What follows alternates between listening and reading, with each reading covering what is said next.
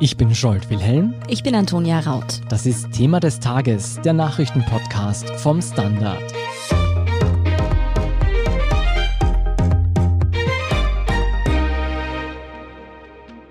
Die Corona-Krise hat vor allem kleine Unternehmen und lokale Betriebe in die Krise gestürzt. Ganz anders war das bei großen Konzernen wie etwa Amazon, Facebook und anderen multinationalen Unternehmen. Die haben in der Krise einen Rekordgewinn nach dem anderen verzeichnet. Ja, und das Absurde daran ist, während wir ganz normal Steuern zahlen mussten, haben diese großen multinationalen Konzerne kaum einen Cent Steuern gezahlt. Möglich ist das aufgrund eines Systems der Steueroptimierungen. Diese großen Konzerne wie Facebook, Amazon und Co lassen sich in Steueroasen nieder und umgehen so den Fiskus. Damit soll jetzt aber Schluss sein. Die G7-Nationen, ein Zusammenschluss weltweit bedeutender Wirtschaftsmächte, haben sich darauf geeinigt, eine globale Mindeststeuer einführen zu wollen. Wie diese globale Mindeststeuer tatsächlich funktionieren soll, wie viel Geld sie uns einbringen könnte und ob damit auch der globale Wettbewerb wieder fairer werden könnte, darüber sprechen wir mit Andras Sigetvari vom Standard. Andrasch, worauf haben sich die G7 geeinigt? Wie soll diese globale Mindeststeuer aussehen? Also im Grunde genommen ist es eine politische Einigung mit zwei Komponenten. Einerseits geht es einmal darum, die Besteuerungsrechte umzuverteilen. Also kurz gesagt ist es jetzt so, wenn ein Staat ein Unternehmen besteuern will, dann braucht es immer irgendeinen Anknüpfungspunkt, einen physischen. Meist ist das eine Fabrik oder eine Unternehmenszentrale. Also wenn die im Land X vorhanden ist, dann darf der Staat auf die Gewinne dieses Unternehmens zugreifen und besteuern. Viele Staaten schauen da durch die Finger, weil Unternehmen verkaufen ohne physische physische Präsenz, zum Beispiel digital. Und da soll es jetzt eine Art Umverteilung geben. Also zusätzlich zu dieser physischen Präsenz soll es einfach, wenn hohe Umsätze gemacht werden und hohe Gewinne, eine Art Umverteilung nach einem recht komplizierten Mechanismus geben. Das ist der eine Teil. Und der zweite Teil, der unter diesem Stichwort eben Mindeststeuer fungiert, ist, dass es eine Mindeststeuer von 15 Prozent geben muss, dass also Unternehmen in jedem Land mindestens 15 Prozent Steuern zahlen müssen, sonst darf das Heimatland dieses Unternehmens Gewinne nachversteuern. Welche Konzerne würde so eine globale Mindeststeuer denn wohl treffen?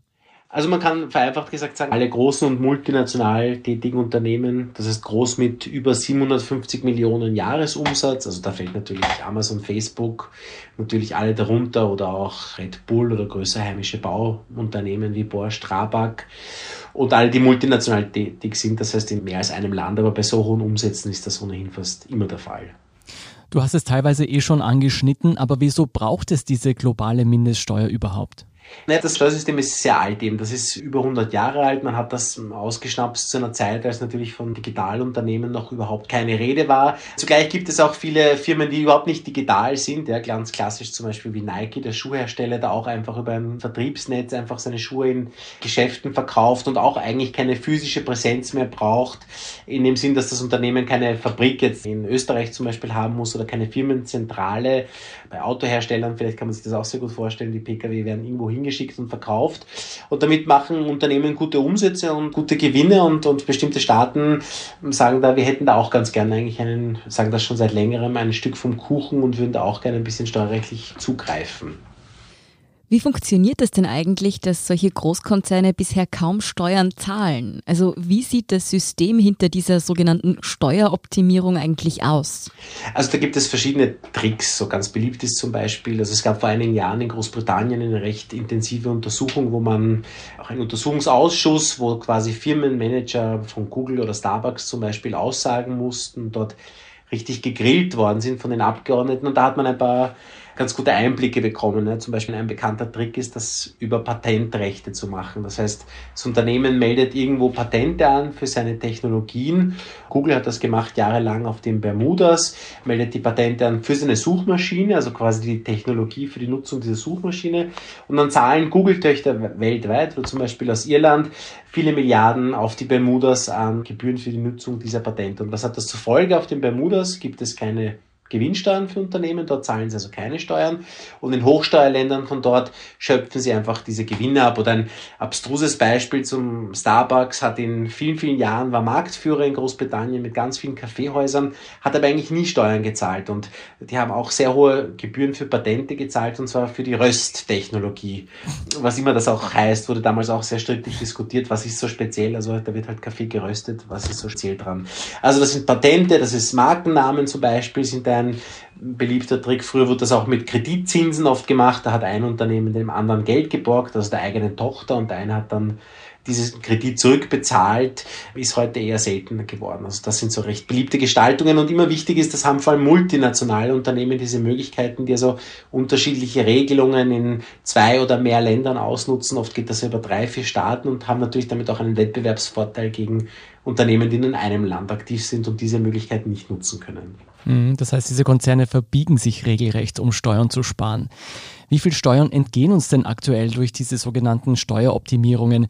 wie sie jetzt betrieben werden? Also das ist eine höchst umstrittene Frage, die auch nicht so ganz einfach zum Feststellen ist. Da gibt es unterschiedliche Berechnungsmethoden. Es gab vor einigen Jahren vom Ökonomen Gabriel Zuckmann, ein sehr bekannter französischer Ökonom, eine Studie, der ausgerechnet hat mit zwei Kollegen aus Dänemark, dass im Jahr 2015 Konzerne wie Google, Amazon, Nike und Co. insgesamt 620 Milliarden Dollar an Gewinnen in Steueroasen verlagert haben. Also etwa 40 Prozent, also doch fast die Hälfte der Gewinne von multinationalen Unternehmen landen in Steueroasen nach dieser Rechnung. Man muss vielleicht dazu sagen, dass das jetzt nicht nur karibische Inselstaaten sind, sondern als größte Steueroasen eigentlich auch europäische Länder gelten, wie insbesondere Irland, haben wir schon kurz erwähnt, aber auch die Niederlande oder Luxemburg.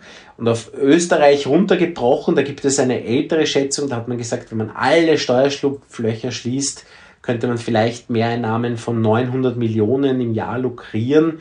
Das gilt als wahrscheinlich zu optimistisch. Vielleicht, wenn es die Hälfte ist, ist man schon ganz gut dabei. Und das ist nur ein sehr kleiner Bruchteil, wenn man sich zum Beispiel anschaut, die Einkommensteuer in Österreich sind über 50 Milliarden Einnahmen. Also es ist gutes Geld, mit dem man viel machen kann. Es verändert jetzt die Dimensionen nicht völlig.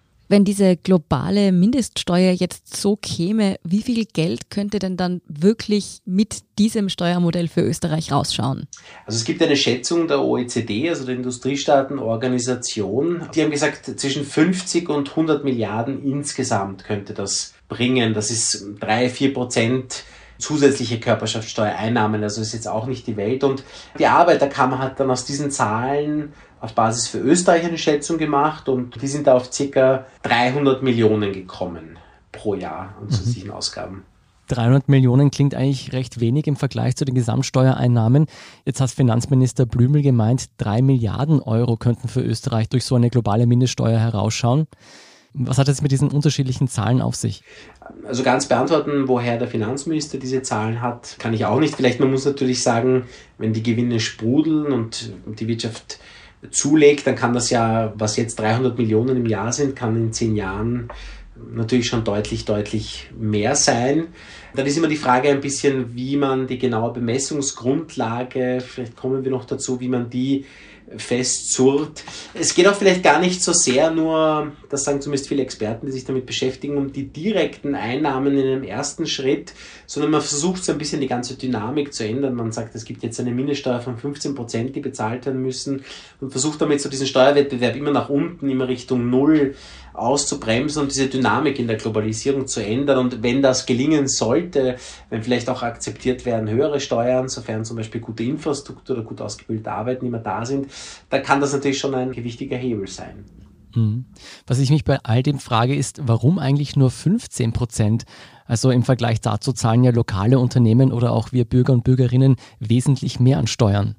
Ja, es ist sicherlich ein Kompromissversuch, wo man alle mitnehmen will, dass auch Länder, die noch auf sehr niedrige Steuersätze setzen, dass man die nicht gleich wie Irland zum Beispiel, wo 12,5 Prozent ist, dass man denen so ein bisschen auch die Hand reicht. Es haben auch, das darf man nicht vergessen, auch die USA haben schon eine Mindeststeuer. Die USA sind da schon vorangegangen.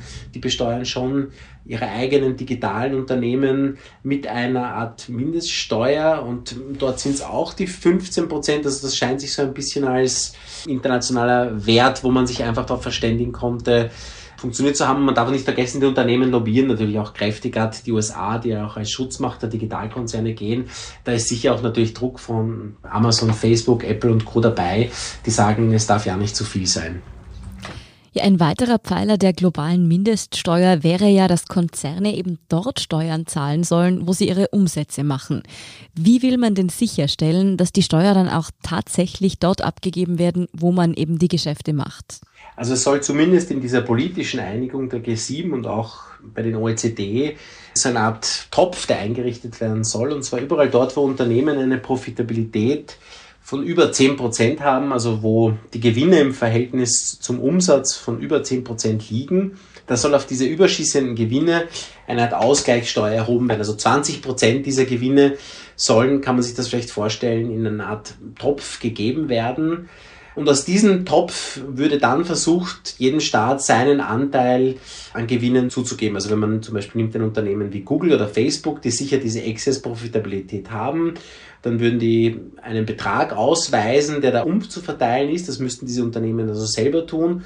Und dann müssten wahrscheinlich auch diese Unternehmen selber zuteilen und sagen, okay, aus österreichischen Werbekunden zum Beispiel, auf diesen Staat entfällt dieser Prozentsatz meiner Umsätze und auf Großbritannien dieser.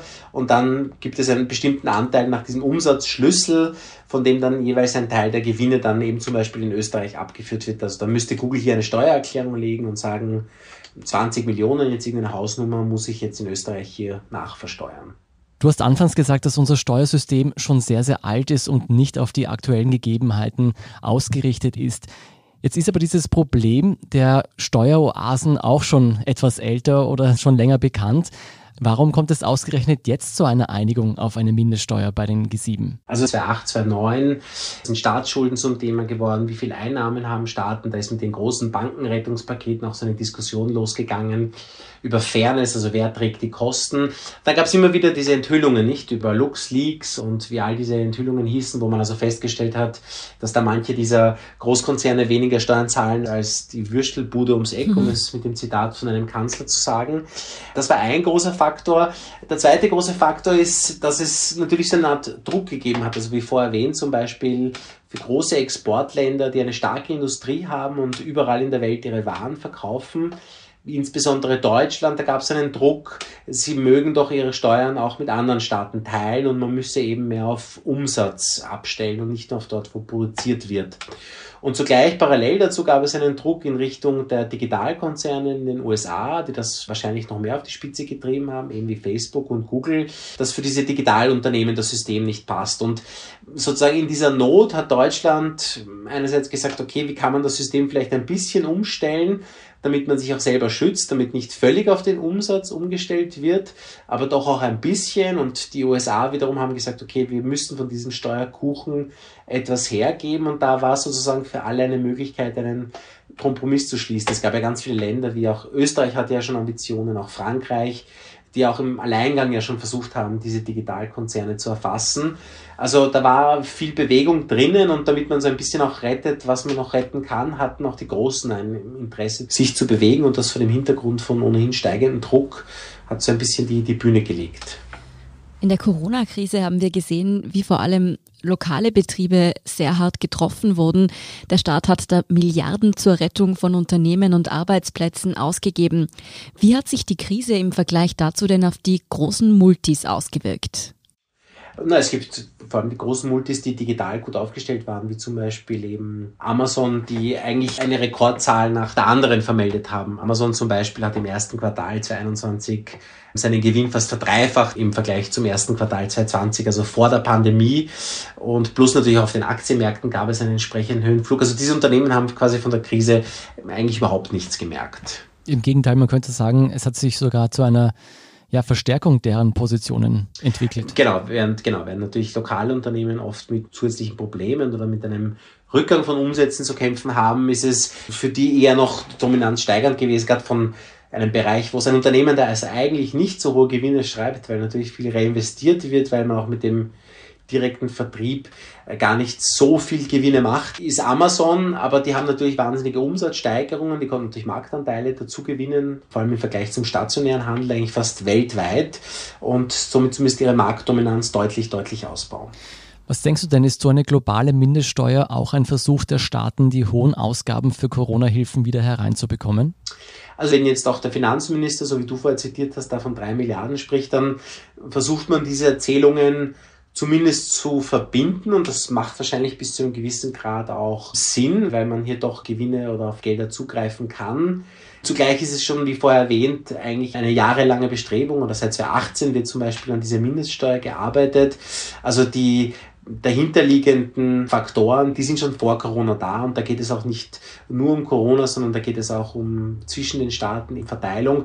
Aber das hat wahrscheinlich den Ansporn, noch einmal da verstärkt zu Lösungen zu kommen. Mm, ob es nun eben wirklich so einen globalen Mindeststeuersatz in Zukunft geben wird, das hängt auch noch davon ab, ob eben die G7 zunächst einmal die G20 zum Beispiel überzeugen können.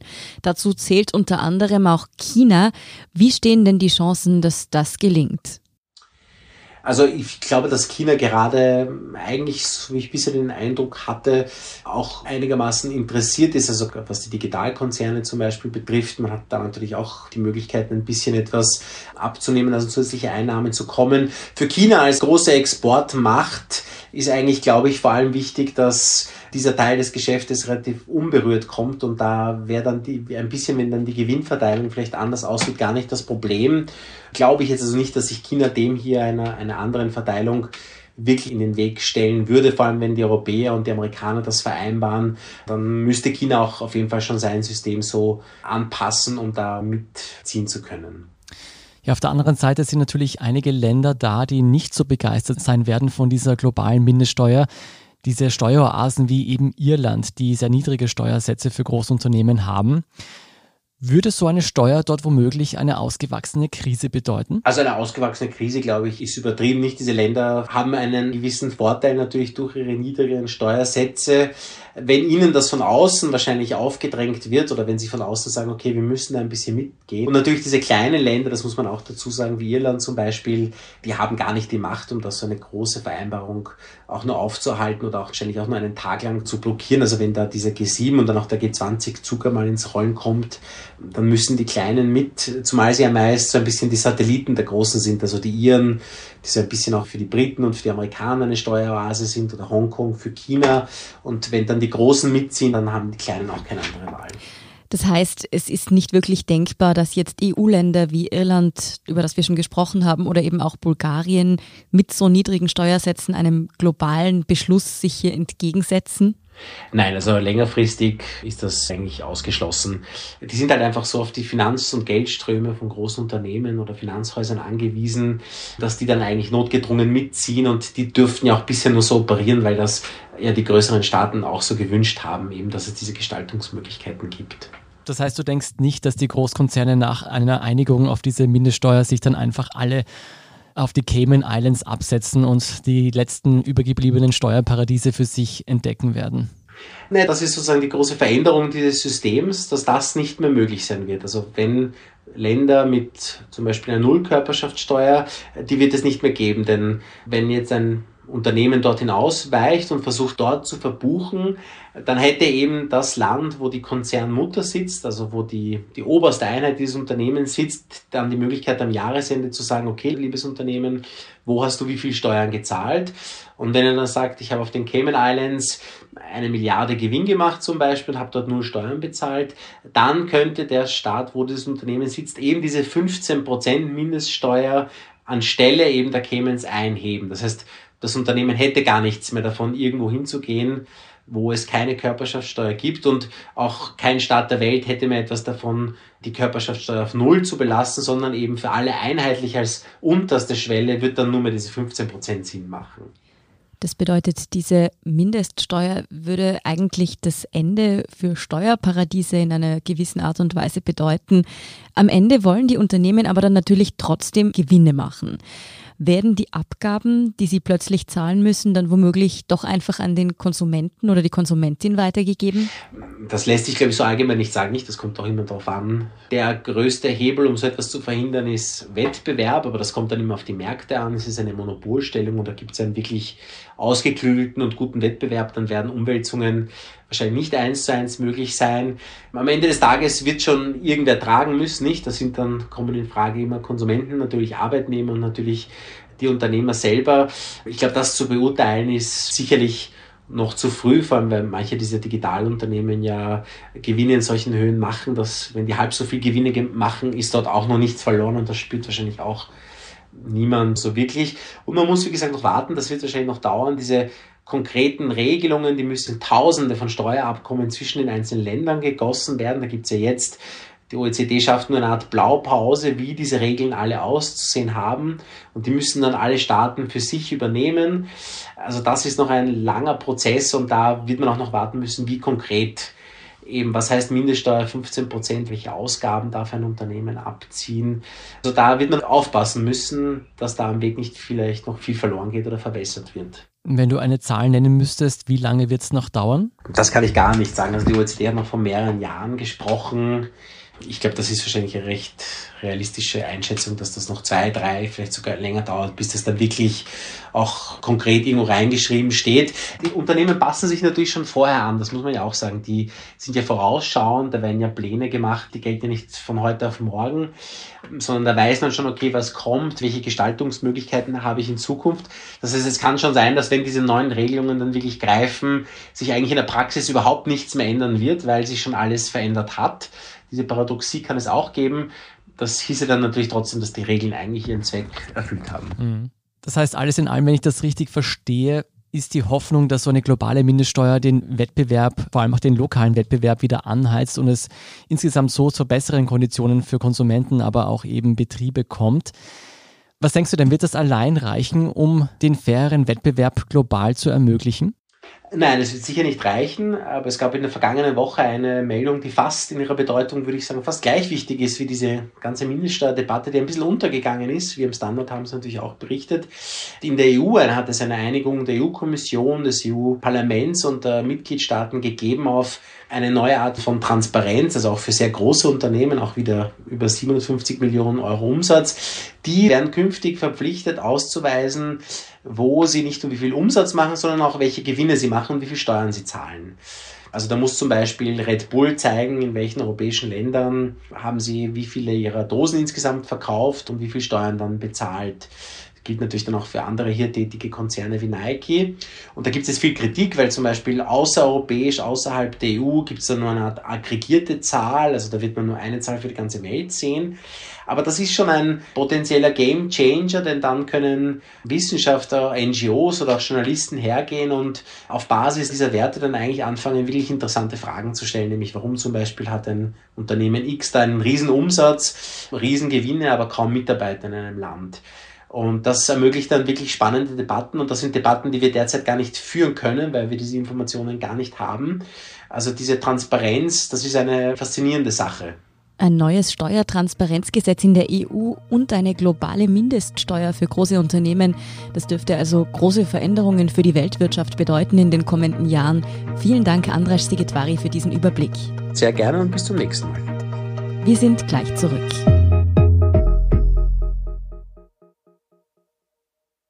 Guten Tag, mein Name ist Oskar Bonner. Wenn man in stürmischen Zeiten ein wenig ins Wanken gerät, den eigenen Weg aus den Augen und die Orientierung verliert, dann ist es sehr hilfreich, wenn man etwas hat, woran man sich anhalten kann. Der Standard, der Haltung gewidmet. Jetzt gratis testen auf Abo der Standard AT. Und hier ist, was Sie heute sonst noch wissen müssen. Erstens, die Regierung und die Sozialpartner haben zwei neue Kurzarbeitsmodelle vorgestellt.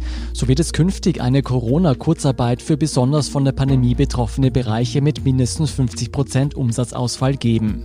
Dazu gehören zum Beispiel die Stadthotellerie und die Luftfahrt. Hier gelten im Wesentlichen dieselben Bedingungen wie bisher. Das heißt, die Arbeitszeit kann bis auf 0 Prozent reduziert werden. Für Branchen, die wiederum weniger betroffen sind, wird es ein Übergangsmodell mit reduzierter Förderhöhe geben. Die Nettoersatzraten für die Arbeitnehmer bleiben gleich, es wird aber eine 50-prozentige Mindestarbeitszeit gefordert und ein verpflichtender Urlaubsabbau von einer Woche je angefangener zwei Monate Kurzarbeit. Weiters gibt es einen Abschlag von 15 Prozent von der bisherigen Beihilfenhöhe. Dieses Modell stehe bis Sommer 2022 zur Verfügung. Zweitens, die FPÖ hat sich heute Montag auf Herbert Kickl als designierten Parteiobmann geeinigt. Nach stundenlangen Beratungen legten sich die Gremien auf den Kandidaten fest, der bereits von vielen Seiten als einzige realistische Option angesehen wurde. Der FPÖ-Clubobmann wird am 19. Juni offiziell auf einem Parteitag gewählt. Gegenkandidaten gab es keinen. Was das für die FPÖ, aber auch für die gesamte politische Landschaft in Österreich bedeutet, darüber haben wir vergangene Woche im Podcast ausführlich gesprochen. Kurzum, mit einer FPÖ unter Kickel wird es der ÖVP bei den nächsten Wahlen nicht unbedingt leichter fallen, einen Koalitionspartner zu finden. Hm, und drittens, rund 150 Menschen haben am Sonntagabend gegen das in der Nacht zuvor verhängte und kurz darauf wieder aufgehobene Platzverbot für den Wiener Resselpark demonstriert. Für die Kundgebung auf dem Karlsplatz hatten unter anderem die jungen Linken mobilisiert. In sozialen Netzwerken gab es weitere Aufrufe diverser Gruppierungen. Mehrere Redner äußerten massive Kritik daran, dass die Bedürfnisse der jungen Menschen in der Coronavirus-Pandemie ignoriert worden seien. Seit Mitte März 2020 hat die Nachtgastronomie in Österreich geschlossen. Sowohl die Freizeit als auch die Freiheit der Jugend sei massiv eingeschränkt worden. Der friedlichen Demo vorausging eine turbulente Freitagnacht. Als die Polizei eine Party mit hunderten Leuten auflösen wollte, eskalierte die Situation. Flaschen und Pyrotechnik wurden auf Polizeibeamte geworfen. Acht Polizistinnen und Polizisten wurden verletzt, 67 Anzeigen wurden ausgesprochen. Viertens. Im deutschen Sachsen-Anhalt hat die CDU die Landtagswahl am Sonntag klar gewonnen. Die Christdemokraten landeten mit 37 Prozent klar vor der AfD mit knapp 21 Prozent. Die Landtagswahl im verhältnismäßig kleinen Bundesland galt als Testwahl für die deutsche Bundestagswahl im September. Für die CDU und Kanzlerkandidat Armin Laschet war das überraschend gute Ergebnis von plus 8 Prozentpunkten der erhoffte Aufwind. Die in Sachsen-Anhalt als besonders rechts geltende AfD hat rund 3% verloren. Bitter ist das Wahlergebnis auch für die Linke und die SPD ausgefallen. Sie verloren ebenfalls mehrere Prozentpunkte. Auch die Grünen haben mit 0,8% plus nicht den Stimmenzuwachs erreicht, den ihnen Umfragen prophezeit hatten. Und fünftens, der Steirer-Krimi wird vorerst ohne Eva Herzig weitergedreht, weil sich die Schauspielerin nicht gegen das Coronavirus impfen lassen möchte. Die Produktionsfirma Allegro Film beruft sich bei der Entscheidung auf die Sorgfaltspflicht. ORF und ARD, welche die Krimireihe mitproduzieren und ausstrahlen, bestätigten die Dreharbeiten ohne Herzig.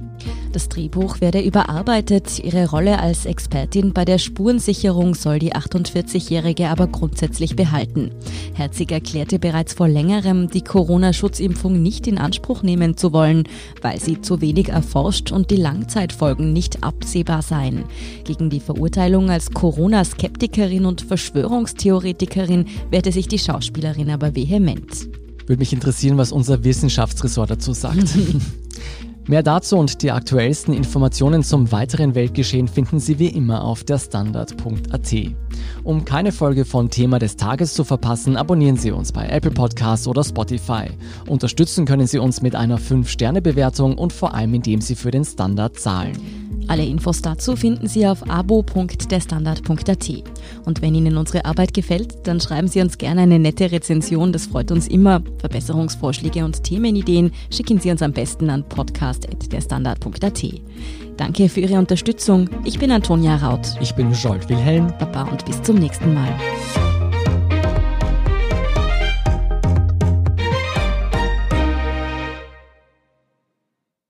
Guten Tag, mein Name ist Oskar Bonner. Wenn man in stürmischen Zeiten ein wenig ins Wanken gerät, den eigenen Weg aus den Augen und die Orientierung verliert, dann ist es sehr hilfreich, wenn man etwas hat, woran man sich anhalten kann. Der Standard, der Haltung gewidmet. Jetzt gratis testen auf Abo der Standard.at.